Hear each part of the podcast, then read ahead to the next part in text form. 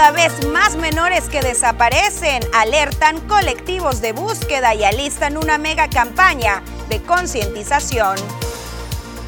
A ocho años de la trágica contaminación del río Sonora, seguimos trabajando para llevar justicia a sus habitantes, recalcó el gobernador del estado buscarán la eliminación de la caducidad de las actas de nacimiento en el estado de Sonora, se comprometió Alfonso Durazo.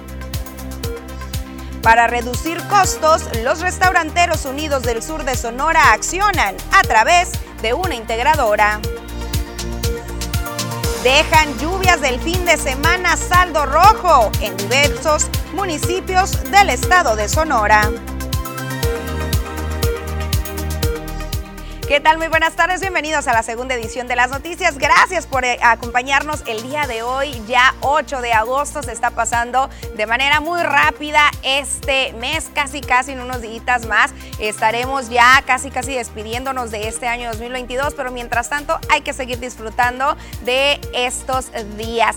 Bueno, tenemos bastante información, así que póngase cómodo, una hora 30 minutos, ya lo sabes, de la información local, estatal, nacional. Más adelante, entrevista con el titular de la Unidad de Protección Civil Estatal para platicar sobre estos daños que se vivieron tanto en el municipio de Cajeme como en la capital del estado, en Hermosillo y en otros municipios donde hubo, ya lo escuchaba, un saldo rojo a causa de estas lluvias que eran tan esperadas. Más adelante también ponle el dedo y ponle el 10, así que comience a mandar sus mensajes aparece el número de WhatsApp en su pantalla y recuerde que estamos completamente en vivo a través del portal Facebook Las Noticias TVP, transmisión que te invitamos a compartir para poder llegar así a muchísimas más personas. Y ya que hablamos de las redes sociales, te recuerdo también que estamos presentes en las distintas plataformas Instagram, TikTok, Twitter y las demás existentes. Por supuesto en el portal también tvpacifico.mx. Y sin más, comenzamos con información y es que hubo un fin de semana muy movido, pero de manera muy afortunada en el tema policíaco que había estado cobrando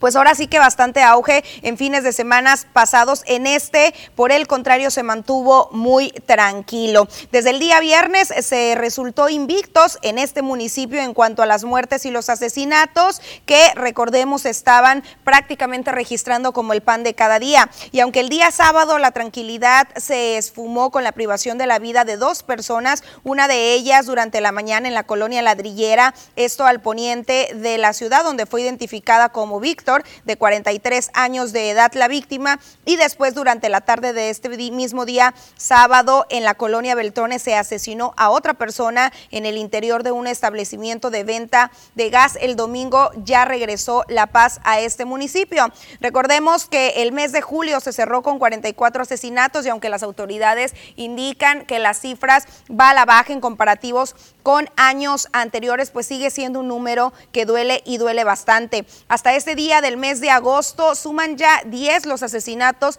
que se han registrado. Les repito, durante el día sábado se registraron los últimos dos y se espera, claro, que las estrategias de seguridad estén cobrando auge y estén dejando ya resultados con la baja de la incidencia delictiva que tanto lastima y lacera a las familias. Y bueno, este fin de semana también eh, se registraron algunos incidentes y accidentes a lo largo y ancho. Uno de ellos fue el que se dio el día sábado, también esto eh, en un camino vecinal del Valle del Yaqui, donde una persona perdió la vida al perder el control de la unidad en la que circulaba sobre la calle 4 y 1300 quedando dentro de un dren. Se dijo, según testigos, que la hora Oxiso tripulaba su motocicleta de la marca Curasai de color negro y que se desplazaba por la calle 4, pero al llegar a la 1300 no se percató de que había una curva y salió del camino impactándose contra el talud. Al lugar arribaron elementos policíacos que solicitaron la presencia inmediata de los elementos de la Cruz Roja, pero el joven de manera lamentable ya no contaba con signos vitales. Y en este tema, pues las autoridades recalcan, recalcan la necesidad de mantener la conciencia y el manejo a la defensiva, no rebasar los límites de velocidad y ya lo sabe,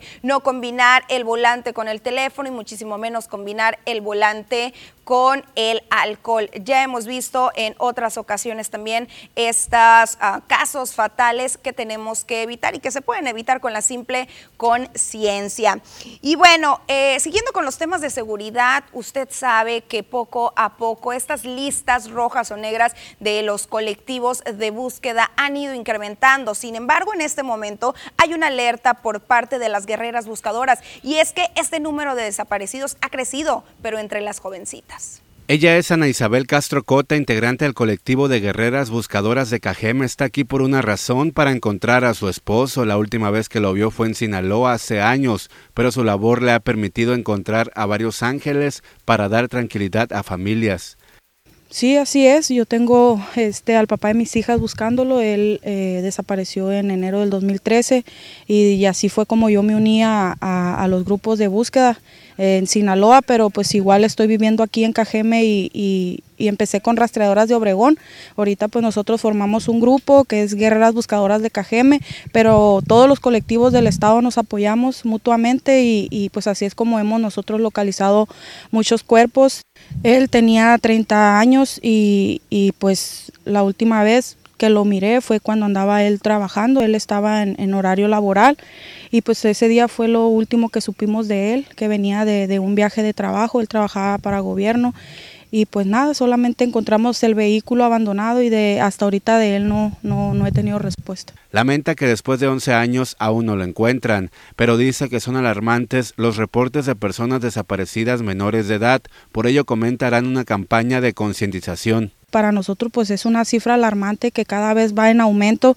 Eh, la autoridad dice que va pues bajando la incidencia de violencia, pero vemos que no, esto va en aumento, las desapariciones van en aumento y, pues vemos que no hay una estrategia ¿no? para, para que esto pues se reduzca. Tuvimos el, fin pasado en, en la ciudad de Culiacán, Sinaloa, donde nos juntamos varios estados de la República, de colectivos, y, son alrededor de 164 colectivos unidos que, estamos con la misma problemática de tener un, ser querido desaparecido. Entonces, entre nosotros mismos y varias organizaciones nos han dado este, talleres de, búsqueda y, eso para nosotros pues es importante tomar eso porque pues hay compañeras que tienen muchísimos años ya buscando y... Bueno, pese a esta información, las autoridades insisten la misma secretaria de Seguridad a nivel estatal, la misma Fiscalía ha indicado que no hay números alarmantes en cuanto a desapariciones de jovencitas. Sin embargo, lo que percibimos como ciudadanos también a través de las redes sociales es un eh, panorama completamente diferente y de contraste a esta información de las autoridades. Cada vez, es cierto, vemos más fichas de búsqueda, sobre todo de jovencitas. Recordemos este caso eh, de apenas el fin de semana pasado de la localización de una pequeña de 14 años de edad que ya tenía un año en calidad de desaparecida.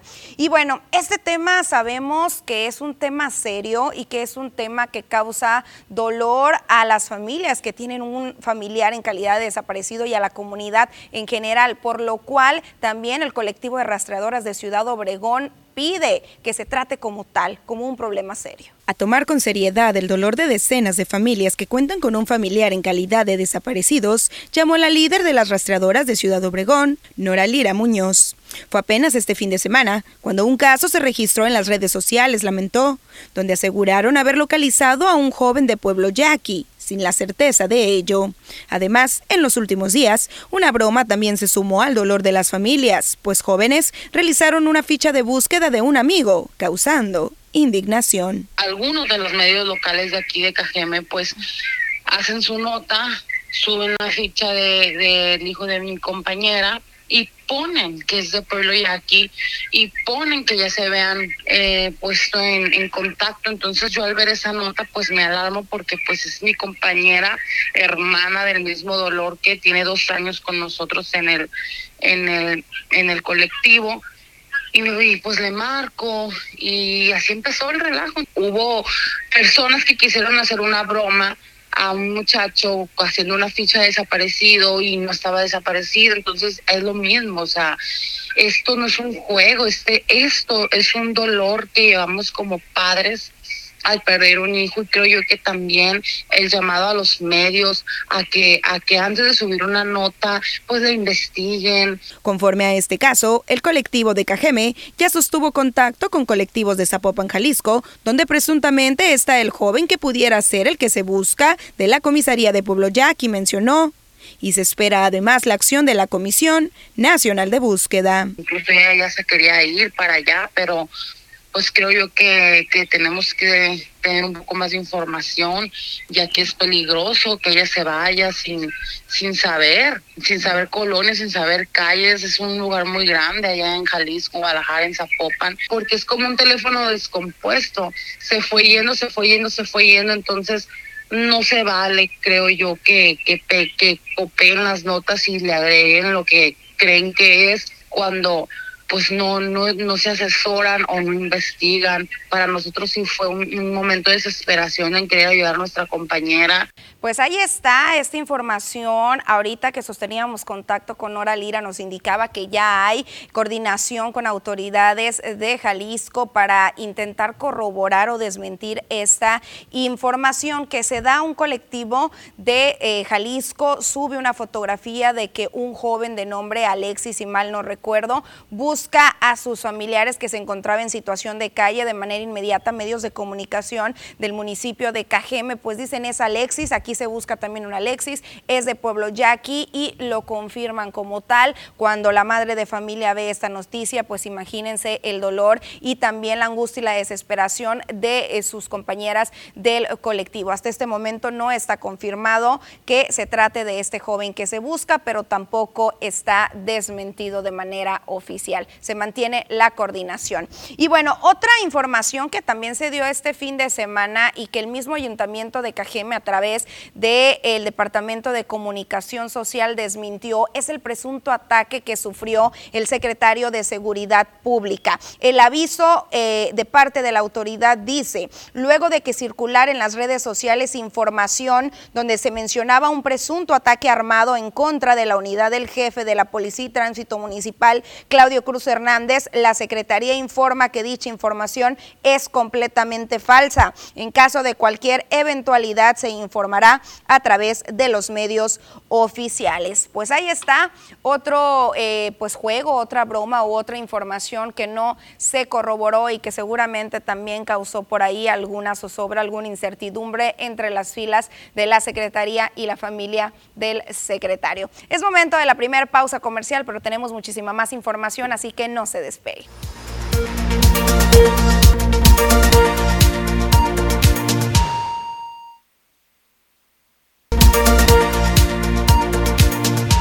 Continúas en la segunda edición de las noticias por si vas encendiendo tu televisor o te vas conectando a través del portal de Facebook Las Noticias TVP y es momento de conocer qué es lo que va a suceder en los siguientes días con el pronóstico del tiempo. Diana Zambrano está lista.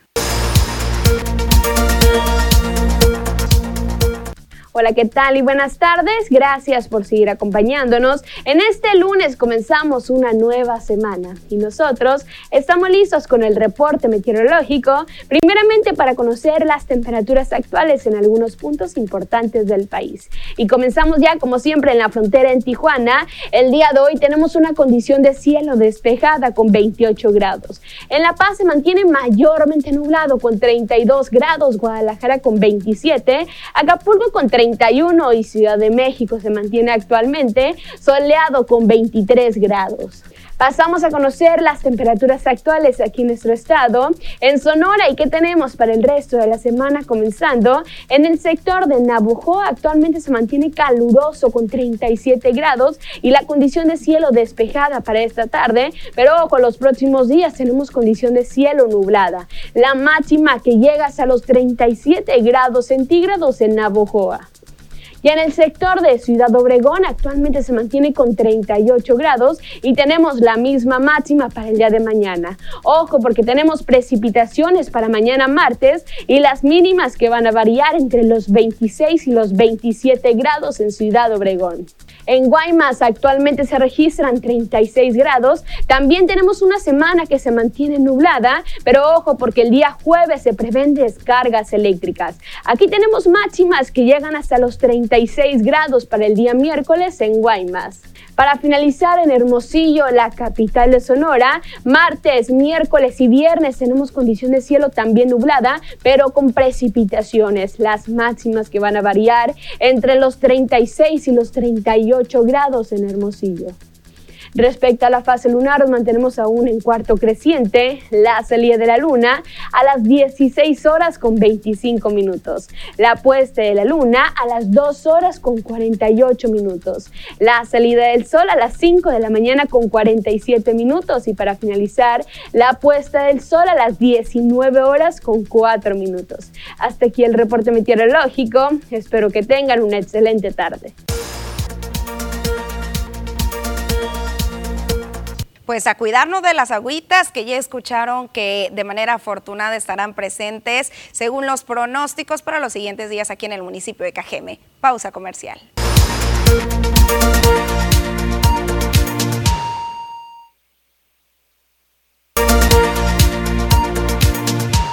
Continuamos con más información y es momento de comenzar a ponerle el dedo a esa autoridad, a ese ente que lo mantiene en jaque en su colonia, en su comunidad, en su municipio, desde donde sea que nos esté observando. Aparece la línea de WhatsApp en su pantalla 042120 6441 y también pueden escanear el código QR y es muchísimo más fácil. Nos registra a través de su teléfono y nos hace eh, llegar ese comentario dentro de lo posible, alguna fotografía, algún video para poder respaldarnos y así poderlo canalizar de manera más fácil a la autoridad correspondiente. Y bueno, comenzamos. Por acá nos dicen buenas tardes, Susana. Soy habitante de Santa María del Buaraje y estamos desesperados. No ha llegado la ayuda que le pedimos para este pueblo. Las calles están como cunas, se ponen peor cuando llueve y la clínica está por los suelos, los cercos están tirados, no hay servicios para la ayuda urgente. Muchos han fallecido a causa de que los hospitales están muy lejos. Soy una señora que estaría muy agradecida porque se cumpliera el apoyo que se les está pidiendo a las autoridades urgentemente. Gracias, es lo que nos comentan. Por supuesto, vamos a canalizar esta información hacia las instancias correspondientes a ver qué es lo que está sucediendo y sobre todo si hay algún plan de apoyo para esta área o comunidad. También por acá nos dicen buenas tardes, quiero reportar, ya tengo dos meses reportando el drenaje, es un caos ahí en nuestra colonia Machi López. Los canales llevan agua de los mismos drenajes y la lluvia y por eh, casualidad vuelve a llover, nos vamos a inundar por tantas infecciones, ya no aguantamos la peste, que ahí la verdad mi casa no nos podemos bañar, menos usar el sanitario, para que lo pasen en cuanto estén las noticias. Por favor, necesitamos ayuda. Reiteramos en la colonia Machi López, qué complicado, sobre todo ahorita en tiempo de calor que tanta falta nos hace el vital líquido, extendemos el llamado a la autoridad. También por acá nos dicen que tengan un feliz inicio de semana. Mi nombre es Mica Salas, un gran saludo a Mica, gracias por sintonizar también por acá nos dicen, seguimos igual con las aguas negras de los drenajes colapsados, esto en la privada San Francisco, en la colonia Las Haciendas, y en diferentes ocasiones nos han enviado ya este grito de auxilio de dicha zona de la ciudad. Aquí nos brindan un número de folio 670505, el cual las autoridades correspondientes no han acudido al llamado. ¿Cuántos llamados son los que se tienen que hacer para que resuelvan el problema? Es lo que nos comentan los vecinos. También por acá nos dicen para reportar el descuido del parque de frente de la galletera que está muy descuidado para que lo tomen en cuenta. Vamos muchos a hacer ejercicio y está muy vandalizado. Gracias, es lo que nos comentan. Y pues nos dicen el área frente a la galletera que recordemos que está en disputa por ahí entre un ejido y el ayuntamiento de Cajeme, pues prácticamente dos dueños y ninguno le quiere entrar al quite, pues así como va aquí el ponle dedo para estas dos partes. Por acá también nos dicen, quisiera reportar para que se tomen las medidas correspondientes que en CETI 69 se nos está condicionando a los padres que para entregarnos el certificado de preparatoria de los alumnos recién egresados tenemos que liquidar los adeudos de las cuotas voluntarias, entre paréntesis, por supuesto. Pendientes para que se nos otorgue el documento. A mí no me parece justo que uno como padre pagó cuando pudo y cuando no se pudo hacer el pago quedaron las cuotas sin pagar, pero siempre se nos manejó como voluntarias. ¿Cómo van a negarnos el certificado que es tan importante? Esto es injusto, es lo que nos comentan. Y cada año se da esta situación también ahora en periodo de inscripciones cuando te dicen, eh, bueno, que acudes tú a inscribir a tu hijo a un plantel educativo del sector público y te obligan a cubrir estas cuotas voluntarias, sobre todo ya en preparatorias que el costo es un poquito más elevado que en las primarias y pues aquí el llamado a la Secretaría de Educación y Cultura o al ente que corresponda esta preparatoria para que se aboquen a la revisión del tema. También por acá nos hacen eh, llegar algunas fotografías sobre una fuga de aguas negras con fétidos olores, es lo que nos comentan los vecinos. Esto en la calle Horus y los remedios en el fraccionamiento Misión San Rafael. Es evidente el agua que está ahí desde hace un tiempo ya prácticamente pues de color verde y claro, hacemos el llamado a la autoridad correspondiente. Otro drenaje colapsado también por acá en la calle Mar de Copal de la colonia Prados del Tepeyac y Omapaz ni sus luces, es lo que nos comentan los vecinos. Les agradeceré, nos ayuden con el reporte. Muchas gracias a ustedes por estar al pendiente de la gente de Cajeme. Por último, también por acá, por el Callejón Colombia, nos están reportando un baldío de calle a callejón. Está muy sucio, lleno de escombro y de basura. Esto entre la calle 6 de abril y Nicolás Bravo. Muchas gracias, es lo que nos comentan. Por acá también Lucy Puente se comunica y nos dice quiero reportar una lámpara fundida. Ya tiene mucho tiempo así, ya está muy oscuro, está ubicado por la calle Artículo 123, entre, o bueno, más bien en el número 1310 por su atención. Gracias, es lo que nos comentan. Y claro, aquí extendemos el llamado a la autoridad correspondiente. Esperemos que más adelante todos estos reportes los podamos incluir en Ponle el 10 después de su resolución. Es momento de una pausa y regresando ahora sí el tema de las lluvias, me encantaría saber también su opinión. ¿Cómo le fue con estas lluviecitas del fin de semana? Si se inundaron, si no se inundaron. Pausa comercial.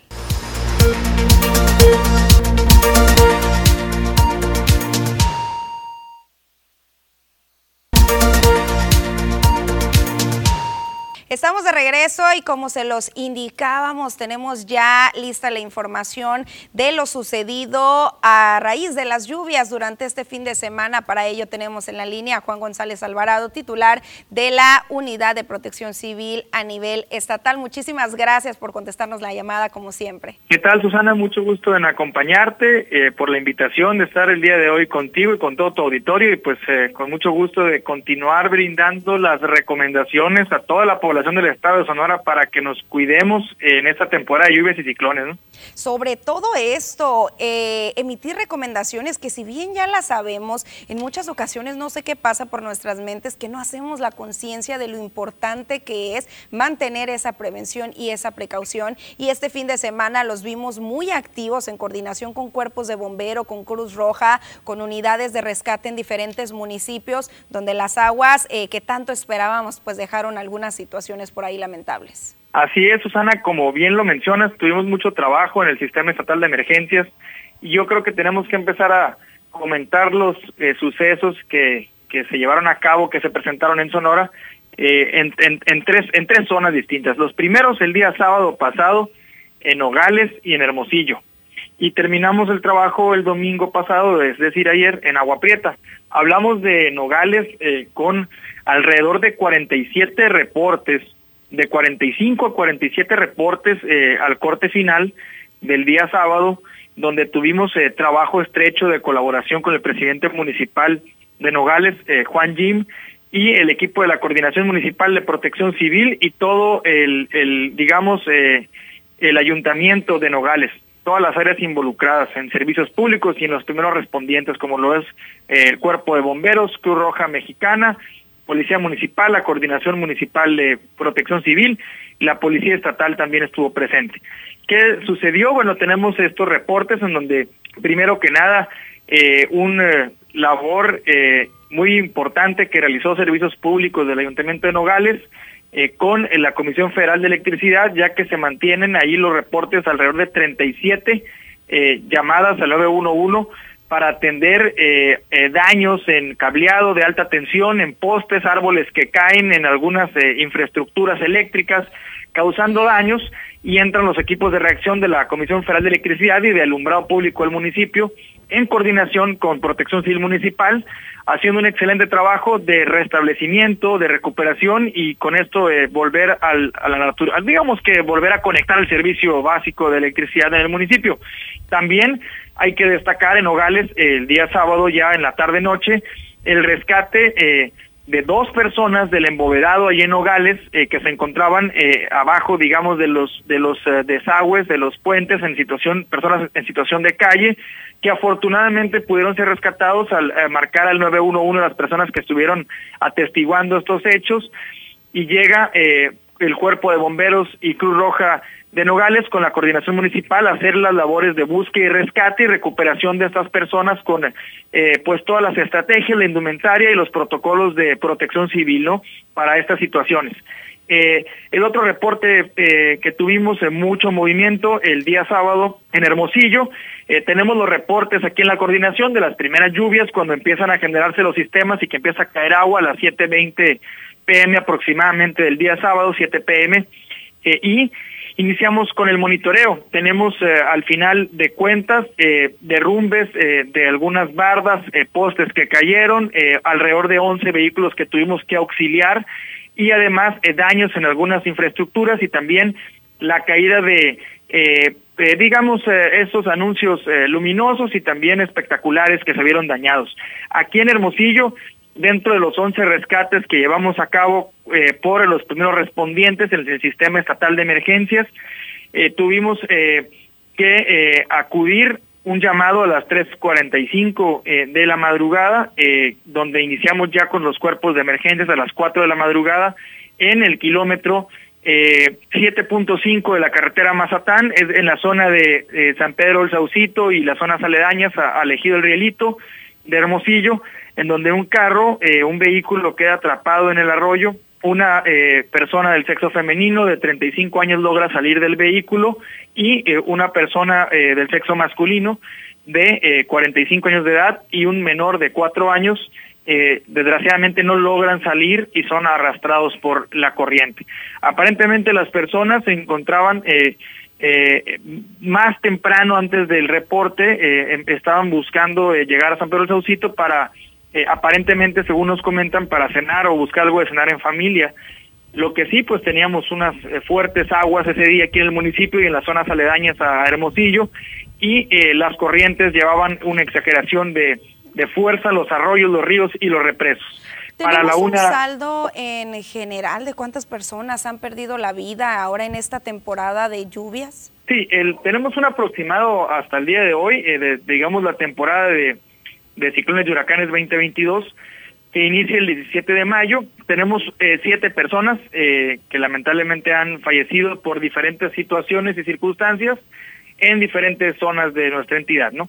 Hay que recalcar el día domingo eh, en Agua Prieta, ayer tuvimos y rescatamos a cinco personas después de un llamado a las 6:45 pm del comisario Ejidal del ejido Cabullona, en Cabullona, en Agua Prieta, Sonora, en donde se encontraban en el Parque Recreativo Cabullona, que está a un costado y al interior ya céntrico de esta zona eh, fluvial, en donde rescatamos a cinco personas que fueron arrastradas por la corriente, los cuerpos de emergencia rescataron a cinco personas sanas y salvo, eh, y eh, 250 vehículos que tuvieron que ser aislados, quedaron atrapados en esa zona alta de este parque recreativo, y que a las 12.30 de la madrugada con el apoyo de Guardia Nacional, de la Secretaría de la Defensa Nacional, de la Policía Estatal, de los cuerpos de bomberos, Policía Municipal, Protección Civil Estatal y Municipal y del grupo de 4x4 Road Renegados de Agua Prieta, entre todos logramos eh, llegar a buen puerto con esos 250 vehículos y las familias que traían esos vehículos en regresarlos sanos y salvos a Agua Prieta. ¿Siguen los pronósticos de lluvia para los siguientes días también? Continúan los pronósticos de lluvia, se, se, continúa el monitoreo y se van a seguir generando estos monzones, estos sistemas monzónicos que son parte del monzón mexicano llamado. No son como tal ciclones ni huracanes, pero suelen tener rachas, ráfagas de viento que pudiesen ser catalogadas como mismos ciclones momentáneos, por decirlo de esta manera, Esto quiere decir mucha acumulación de agua en un corto periodo de tiempo y a veces los vientos huracanados generan muchos destrozos, pero las precipitaciones que estamos encontrando son peligrosas cuando no tomamos las recomendaciones de las autoridades. Por eso recomendamos en todo momento, si van a salir, antes que nada, tener un celular. ¿Por qué lo hemos eh, venido platicando? Porque un celular eh, nos eh, permite tener la información de primera mano, estar vigilantes de la información, poder recibir en redes sociales los pronósticos de Conagua y de Protección Civil y estar haciendo las recomendaciones puntuales para las zonas donde todos vivimos, para donde estamos de norte a sur y de este a oeste en el estado. Y la otra, para que ante cualquier situación, que favor, por favor nos marquen al 911 para poder hacerlo conducente y llegar lo más rápido posible a atender la emergencia. ¿Albergues se han requerido en algunas zonas del estado a raíz de estas lluvias? En San Miguel de Orcasitas aproximadamente hace un mes y medio tuvimos que activar uno, pero eh, no pasó a mayores, nada más fue momentáneamente mientras se estabilizaba una zona eh, cercana al río San Miguel. De ahí en fuera hemos estado eh, vigilantes y haciendo pues garante esa, esa línea de acción primordial que son los principales instrumentos del Sistema Estatal de Protección Civil, los refugios temporales, y tenemos los 100 listos y habilitados para poderlos utilizar.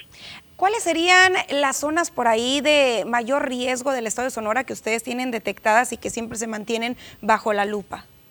Tenemos siempre la zona eh, de Hermosillo, lógicamente por la extensión territorial y por la cantidad de población y por la misma eh, digamos, desarrollo urbano que ha estado trastocando algunas áreas naturales, que son eh, sistemas fluviales naturales, mismos desagües de la madre naturaleza, y en Nogales, por las mismas zonas altas, es decir, Nogales se desarrolla entre cerros y entre montañas, es una ciudad que ahí se desarrolló y que particularmente cuando llueve tiene una afluencia, una velocidad y una constante las precipitaciones que suelen ser, cuando no se manejan con cuidado, un área de riesgo, eh, bastantes colonias y calles del de, eh, municipio de Nogales. Y de ahí en fuera, siempre es un área eh, de observancia para nosotros como autoridad del sur del estado, porque dos datos curiosos que te vamos a dejar muy interesantes en los datos históricos. El 64% de los ciclones y sistemas mayores impactan en el sur del estado. De estos, el 56% eh, golpea las zonas del sur. Es decir, el 64% nos visita en el mes de septiembre. 64% lo tenemos estacionado para el mes de septiembre. Es decir, si, nos llegase a operar un huracán aquí en Sonora, un, un 64% de probabilidades, que es muy alto, pegaría en el mes de septiembre. Y de eso, el 56% nos visitaría en el sur del estado. Por eso siempre es un foco rojo, de Guaymas hasta Guatabampo. Ok, entonces hay que, hay que comenzar también ahí con las medidas, ganarle ahora sí que tiempo al tiempo, sobre todo en estas limpiezas de drenes, de canales, eh, de alcantarillas, que claro, debió haber sido desde hace mucho tiempo, sin embargo, si todavía no se han ejecutado estas tareas, pues hay que reforzarlas desde ya. Es correcto, como bien lo mencionas, eh, quiero comentarte que el día primero eh, de junio tuvimos la reunión para darle seguimiento a los trabajos de los programas especiales de protección civil de los 72 presidentes municipales con sus coordinaciones municipales de protección civil. Yo quiero decirte que sí se ha venido haciendo un gran trabajo. Algunos empezaron más, más rápido que otros. Algunos empezaron en abril, otros en mayo y otros en junio. Se ha estado haciendo desasolve de canales, de ríos. Hemos estado trabajando de la mano de las coordinaciones municipales de protección civil pero también agradecer la participación de la Secretaría de la Defensa Nacional y de la Secretaría de Marina por estar implementando el plan DN3 del plan Marina de manera preventiva y coadyuvar con ese desasolve y ese, digamos, eh, poder reforzar áreas eh, más débiles en los municipios del Estado.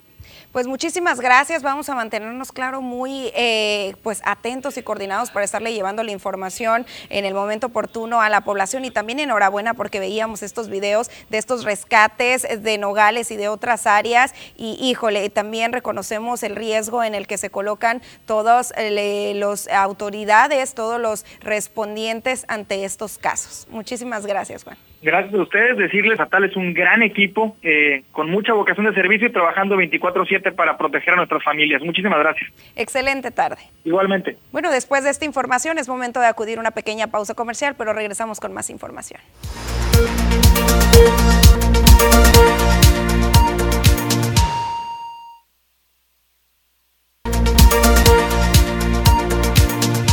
Continuamos con más información y positiva para esos padres de familia que tienen que realizar algún tipo de inscripción o algún tipo de trámite y que han batallado con la caducidad de las actas de nacimiento, lo cual ha recalcado el gobernador del estado es ilegal. Ya que el gobierno no debe de ver a la población como una fuente de ingresos o clientes, se evaluará la eliminación de la caducidad de las actas de nacimiento, recalcó Alfonso Durazo Montaño. El gobernador del estado de Sonora indicó que tras existir una caducidad, se revisará la ley para eliminarla o, en su caso, enviar la propuesta al Congreso del Estado.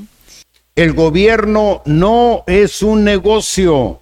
No debemos de ver a los ciudadanos como clientes a los que les podemos sacar y sacar. Basta, eso sí, con que cumplan con su condición de contribuyentes hago el compromiso aquí de revisar el tema y cancelar la caducidad de las actas. ¿Por qué? ¿Qué se va a modificar en la siguiente ocasión en la que vayan a sacar un acta? ¿Se va a modificar la fecha de nacimiento?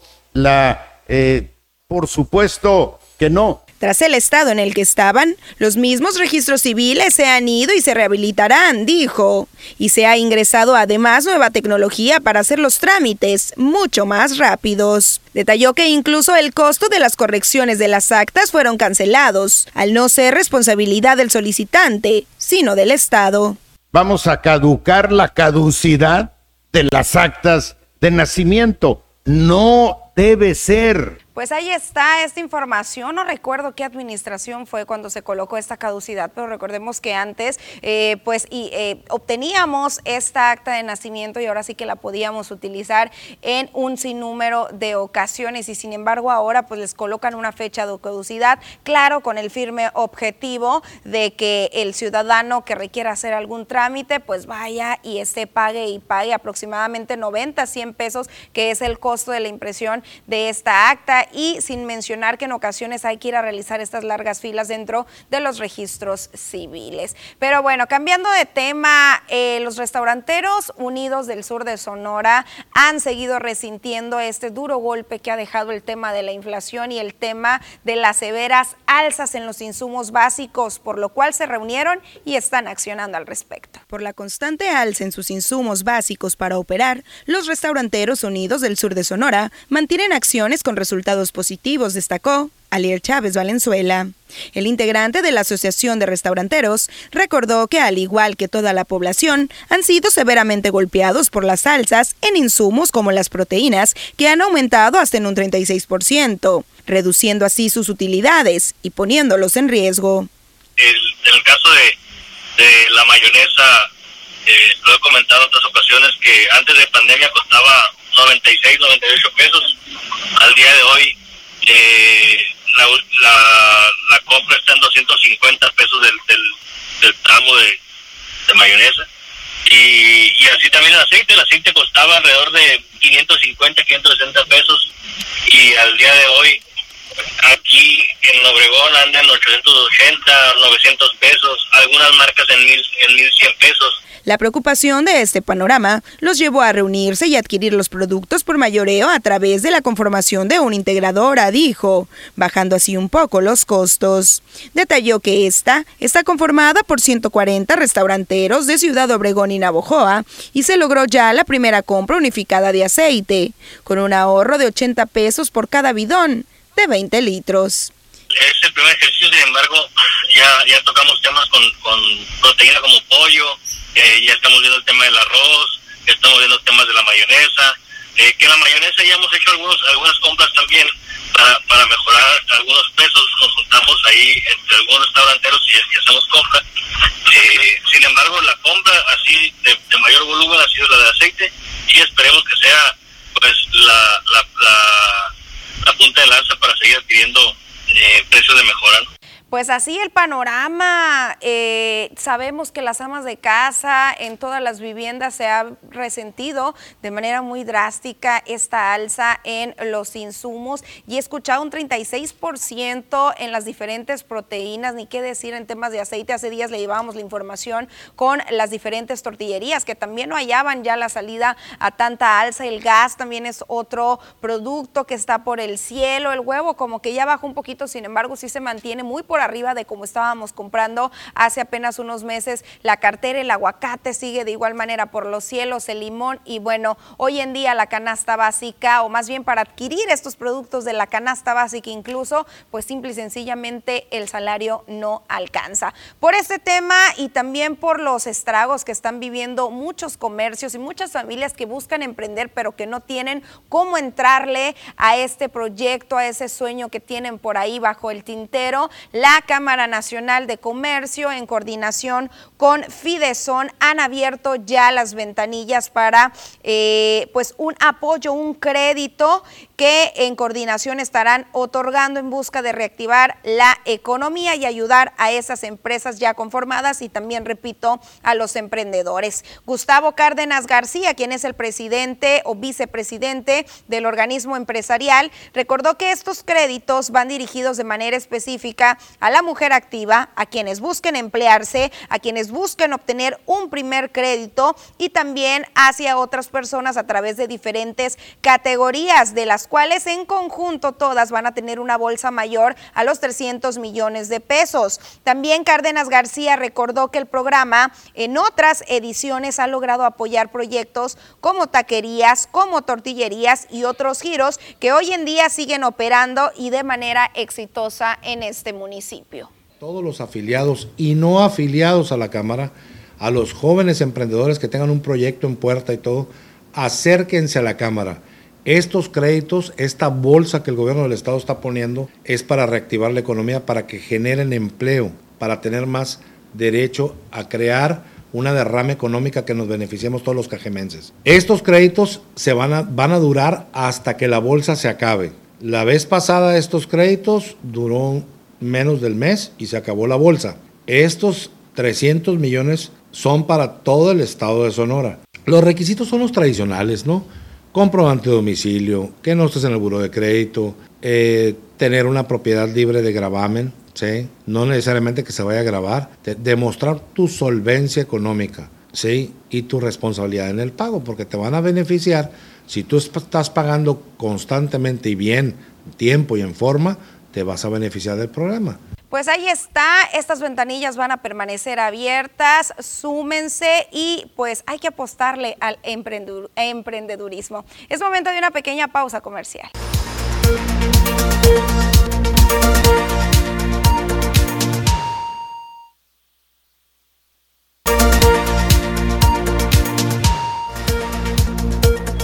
Luego de sustituir el Programa Nacional de Posgrados de Calidad con 30 años de operación en el país por el llamado Sistema Nacional de Posgrados, un radical viraje de timón planteado desde el 2019, finalmente oficializado el pasado 27 de junio por la titular de la dependencia, María Elena Álvarez, el CONACIP ha provocado una nueva estela de confusión e incertidumbre, esta vez en torno a la educación de posgrado, hecho que ha detonado tanto la inquietud como críticas entre miembros de la comunidad académica nacional.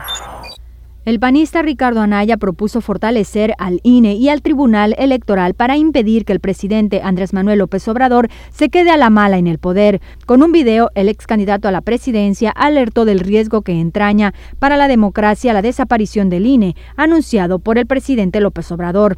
Desde la perspectiva de Anaya, señaló que está claro que López Obrador quiere regresar a la época que su amigo Bartlett hizo fraude en las elecciones del 88, por lo que propuso fortalecer en vez de eliminar al árbitro electoral. Señaló que tanto el INE como el Tribunal Electoral tengan más dientes para castigar a partidos y candidatos que hagan trampa. Además, señaló que se tiene que mejorar la representación en el Congreso para que corresponda mejor con los votos de los ciudadanos.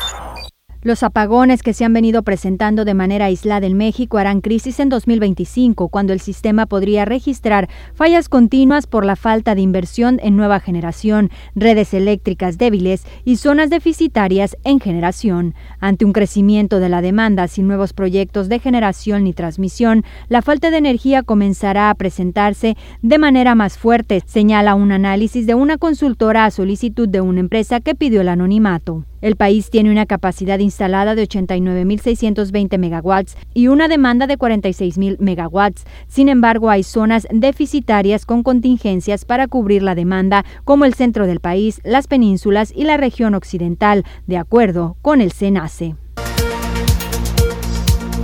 Pasamos a información estatal y comenzamos en Hermosillo, donde el pasado viernes y casi 100 personas se van a beneficiar tras la donación multiorgánica ocurrida la tarde del viernes en el Hospital General del Estado de Sonora, la cual fue recibida por parte de un joven que manifestó en vida su deseo de convertirse en donador. Así lo informó la médico intensivista Susana Pérez, también coordinadora de donación del hospital, quien además recordó la importancia de donar órganos y tejidos para brindar una oportunidad de vida a alguien que lo requiera. Destacó que el hospital lleva una decena de donaciones multiorgánicas en lo que va de este año, de las cuales esta es la segunda en la que se toman ambos pulmones del donante. Agregó que el joven donó sus pulmones, su hígado, riñones, córneas y hueso, los cuales serán entregados a casi 100 personas que lo necesiten para seguir viviendo.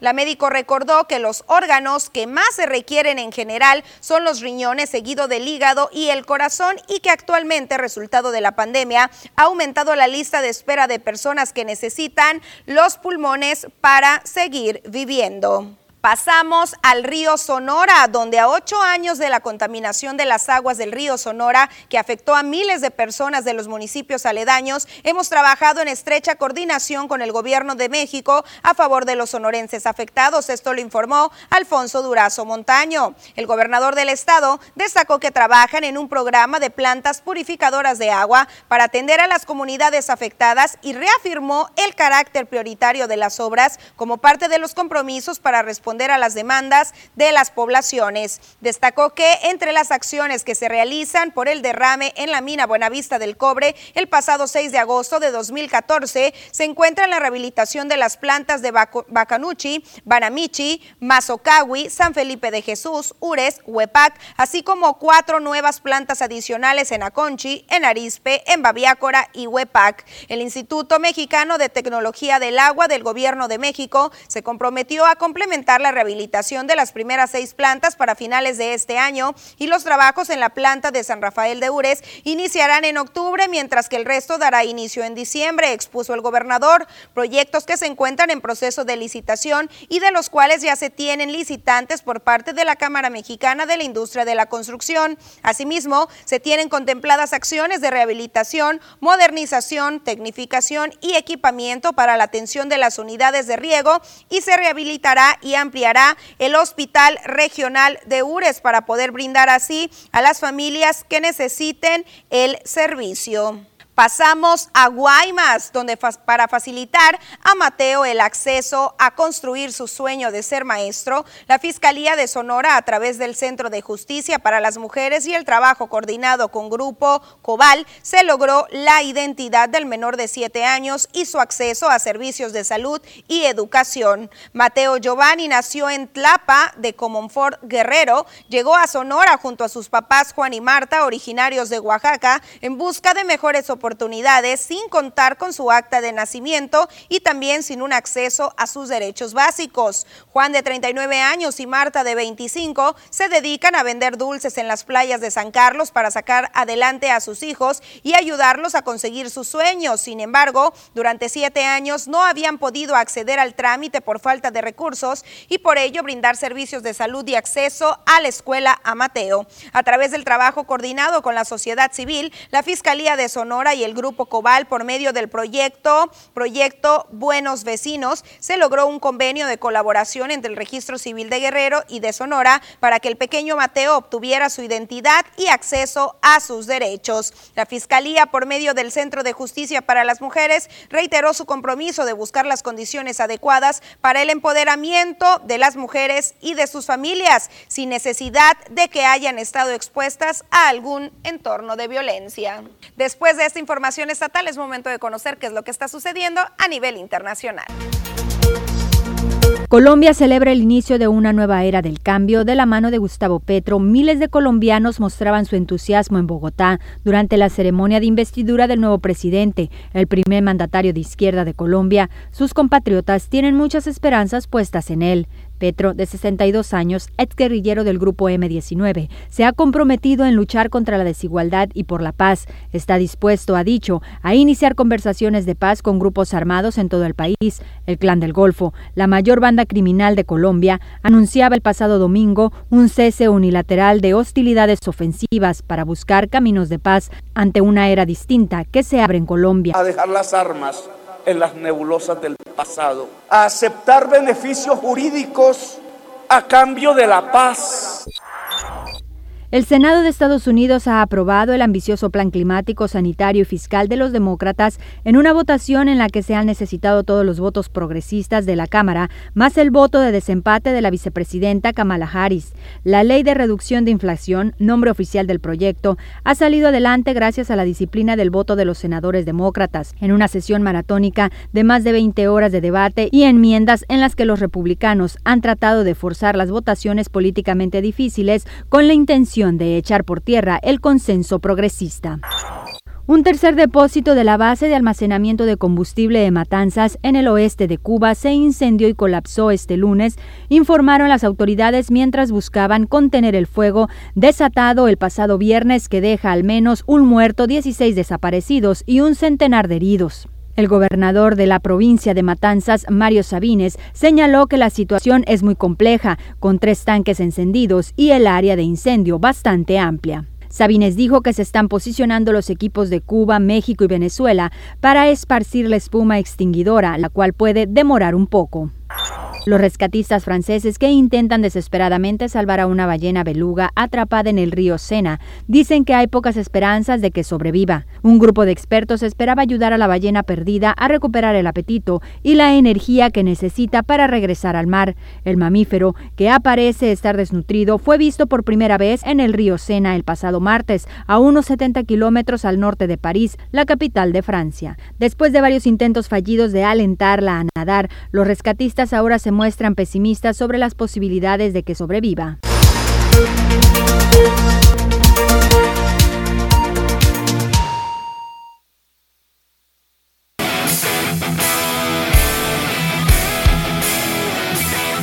¿Qué tal compañeros de las noticias TVP Obregón? Lunes, inicio de semana. No fue un buen fin de semana para los chivermanos. Perdieron frente al Mazatlán en el Kraken. La femenil la categoría de Mazatlán femenil que sigue sumando puntos. Esto y más la siguiente cápsula. La noche del viernes, el Mazatlán FC consiguió una importante victoria de dos goles contra uno ante la Chiva Rayada del Guadalajara. Esto en compromiso disputado sobre la cancha del Kraken correspondiente a la jornada 7 del torneo Apertura 2022 de la Liga MX. Después de 45 minutos muy disputados, el partido encontró su clímax en la segunda mitad, en la que Emilio Sánchez aprovechó un gran servicio de Joel Barcenas a los 68 de tiempo corrido para abrir el marcador. Sin embargo, apenas seis minutos más tarde, el árbitro señaló un penal en favor de las Chivas que aprovechó Ángel Saldívar, pues a pesar de haber fallado el rebote de la tajada de Nicolás Viconi le quedó justo para empujar y empatar. Los cañoneros no bajaron los brazos y a los 86 encontraron el premio a su trabajo con tiro libre directo donde Nicolás Benedetti pisó el balón y Osvaldo Alanis lo prendió con potencia para vencer al guardameta rival. Después guardaron la ventaja y se quedaron con los tres puntos. El Guadalajara se había quedado con 10 hombres desde el minuto 61 por la expulsión de Rubén González. Con este resultado, Mazatlán FC llegó a 6 puntos y ahora empezará su preparación para visitar a León en la próxima jornada. Vamos a escuchar a Gabriel Caballero, director técnico del equipo de Mazatlán FC. Estas fueron sus impresiones después de haberle ganado al Guadalajara. Eh, tuvimos bastante llegada después, ya tuvimos esa eh, intención de, presionar, de, tratar de, ser verticales, eh, de encontrar el arco, lo hicimos y creo que ya el segundo tiempo, con el pasar de los minutos, que, se van abriendo los espacios, que, ya la humedad, el calor, el agua y todo empieza a, tener, a ser factor. Creo que el equipo eh, siguió insistiendo, encontramos el 1 a 0 una muy buena jugada, eh, nos empatan eh, con, un, penal, y, pero no dejamos de insistir. Y bueno, después de, ese empate tuvimos un hombre de más, pero a veces se complican los partidos cuando tenemos un, hombre, cuando un equipo tiene un hombre de más por, por la forma en la que se pueden llegar a defender. Pero insistimos y le buscamos toda la forma y bueno, lo conseguimos con un tiro libre. Seguimos con más resultados del fútbol mexicano porque Atlas, el bicampeón del fútbol mexicano, ganaba 3 por 1 a Querétaro, Monterrey le ganó 5-1 a León, Santos 4 por 0 a Cruz Azul, Toluca 3 por 1 a Cholos, San Luis perdió frente a Necaxa, Pachuca le ganó a Tigres, América que vuelve a la hacienda del triunfo le ganó 2 goles por 1 a Juárez. Y Puebla y Pumas queda pendiente para el viernes 23, 23 de septiembre. Seguimos con información del fútbol mexicano, ahora en el ámbito femenil, porque el Mazatlán FC visitó a su similar Gallos en la jornada 6 de la Apertura 2022 de la Liga MX Femenil duelo que concluyó con un empate a dos goles. Durante la primera mitad del partido fue la visita quien abrió el marcador a los 13 minutos. Aumentó la ventaja a los 16 vía pena maxi. Sin embargo, lo que restó el primer tiempo, las cañoneras no bajaron los brazos y acciones se vieron divididas. Ya para la parte complementaria, las moradas salieron convencidas a revertir el marcador, demostrándolo al minuto 47 cuando Anaí Rentería remataría y mandara la pelota al fondo de la red. A los 65 minutos fue Melissa Ramos quien tras un centro de Maggie Cortés remató de cabeza para igualar el marcador y sentenciar el empate. La próxima cita del cuadro de la Perla del Pacífico será el lunes 15 de agosto en punto de las 8 pm cuando reciban a Tigres en el estadio El Kraken. Ese partido lo puede seguir a través de TVP. Vámonos con información del ámbito internacional porque se jugó el torneo Joan Camper entre Pumas entre Pumas y el equipo del Barcelona. Robert Lewandowski al minuto 3 anotaría el gol que le diera la ventaja momentánea al equipo del Barcelona. No fue al minuto 5 donde Pedri ya pondría 2 por 0 el encuentro. Después vendría Osman Dembélé con un centro de rapiña y habría 3 por 0 al minuto 19. De nuevo Pedri ahora con asistencia de Robert Lewandowski, pondría el partido 4-0 en 20 minutos. Esto fue una fiesta por parte del equipo Blaugrana. Al minuto 49, Pierre-Emerick Aubameyang pondría el 5 por 0 y ya para finalizar con la fiesta Blaugrana al minuto 84, Frankie de Jong mandaría la pelota al fondo, al fondo de la red. Lo admirable de este tipo de partidos fue el homenaje que se le rindió a Dani Alves, este jugador que tuvo dos lapsus con el Barcelona, el último, el cual acaba de concluir en la temporada 2021-2022.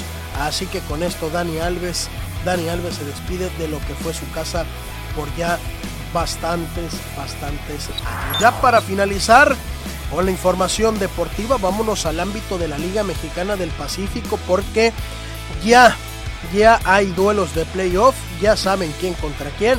Desde hace unos días ya conocíamos a los equipos que jugarían en la postemporada de la LMB, pero ahora sabemos cuáles serán las series Premier Playoff, con un triunfo 13 sobre 14 sobre Algodoneros Unión Laguna, los Toros de Tijuana, actuales campeones, aseguraron la cima de la zona norte al acabar con un porcentaje de .689 superior al 686 de los tecolotes de los dos laderos que le ganaron 4 por 1 a los rieleros de Aguascalientes, últimos clasificados de la zona. En la zona sur, los Diablos Rojos del México ya habían asegurado la cima de su sector y se despidieron de la temporada regular con una barrida sobre Guerreros de Oaxaca. La verdadera batalla fue por el segundo lugar y Olmecas de Tabasco le ganó el duelo directo a Pericos de Puebla ya que los Chocos acabaron con porcentaje de .560 superior al .552 de los emplumados. En la norte, Acereros de Monclova conservó la tercera plaza por encima de Sultanes de Monterrey, mientras que Algodoneros y Rieleros consiguieron el quinto y el sexto boleto. Tigres de Quintana Roo y el Águila de Veracruz con el cuarto, quinto y sexto lugar. Nosotros te recordamos que tanto Toros de Tijuana como Sultanes de Monterrey lo puedes disfrutar a través de la programación de TVP. Seis goles, seis goles le metió el Barcelona a los Pumas. Una fiesta, una fiesta blaugrana, la que se vivió allá en España. Y estos son, y estos fueron, mejor dicho, los resultados de la jornada 7. América que vuelve al triunfo. ¿Qué pasó con Tigres? No pudo contra Pachuca, compañeros. Lo mejor de la información deportiva.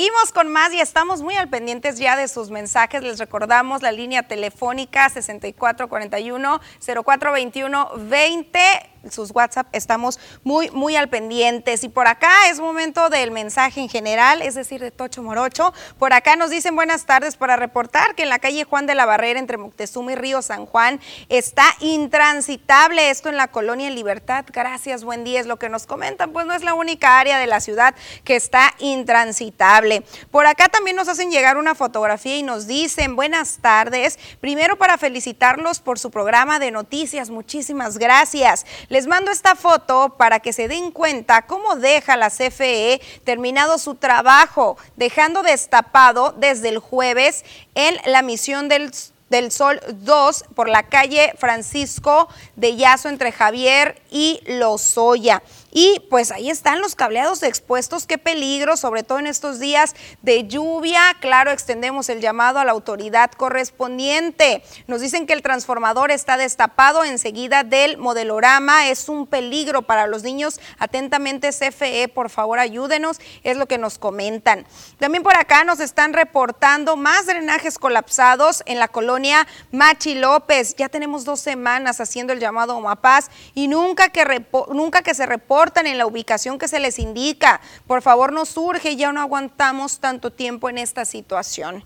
También por acá nos dicen, repetimos nuestra denuncia, drenaje tapado en Coahuila y Juan Escutia entre la calle Tabasco y Coahuila. Tenemos seis meses con esto, por favor atención, Omapaz, todos los demás domicilios ya quedaron. ¿Por qué estamos eh, reportándolo continuamente y por eso nos dejaron fuera o por qué a nosotros no nos atienden? Es el comentario de una vecina. También por acá nos dicen buenas tardes, quiero reportar las lámparas fundidas en la calle Tumancacori entre Oticoa y Cucurpe en la misión San Rafael. Gracias, está muy oscura la calle, es lo que nos comentan. Por acá también nos dicen muy buen inicio de semana tengan y bendecido lunes a quien corresponda hago este llamado para que nos arreglen este drenaje que ya tiene mucho tiempo y ya no se puede aguantar la peste, no podemos abrir la puerta porque no se soporta la peste y aparte nos podemos enfermar de infecciones y más con este calorón. Por favor, hago este llamado por eh, parte de ustedes, pero no nos envían de qué área o de qué zona. También por acá nos dicen, eh, quisiera saber qué información se dio del registro civil. Gracias, no supe si ya dieron información. No sé si está buscando alguna información en específico. Lo que platicábamos es que eh, se está buscando eliminar la caducidad de las actas de nacimiento. También tenemos un video por acá y nos dicen, soy Víctor Ruiz, calle Juan Morales, esquina con Luis Cajem en la colonia Héroes del 47 en Pueblo Yaqui y pues nos envían este video donde pues usted puede observar agua estancada que seguramente genera por ahí mosquitos, eh, que genera por ahí malos olores, ya tiene tiempo y por sobre todo también el tema de las calles que seguramente están intransitables, no nos especifican el problema, quiero suponer que es porque es muy evidente con este video. Con este pasamos una pausa comercial, no se despeguen, todavía tenemos un bloque de noticias.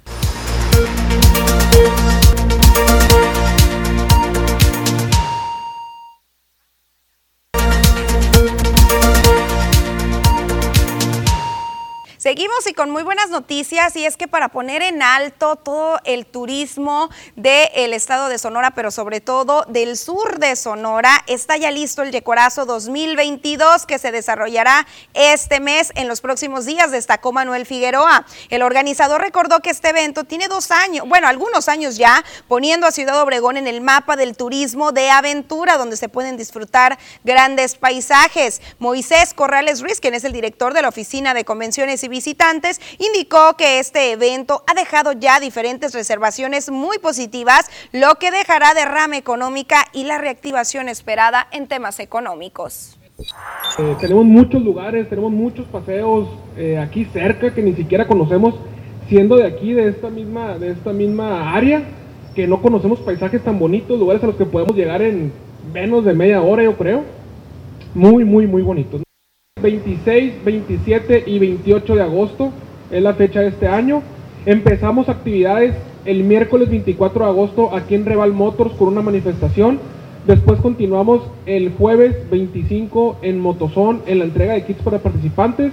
Y pues el día viernes a las 6 de la mañana salimos rumbo a Yécora aproximadamente, eh, digo, del, del Indio Yaqui para llegar aproximadamente entre 5 y 12 de la noche. ¿no? Pues ahí está, hay que irnos sumando a este evento que ya es toda una tradición por acá en el sur de Sonora. Con esto hemos llegado al final de la segunda edición de las noticias. Muchísimas gracias por habernos acompañado. Recuerden que mañana estamos de regreso. Agéndelo, tenemos una cita.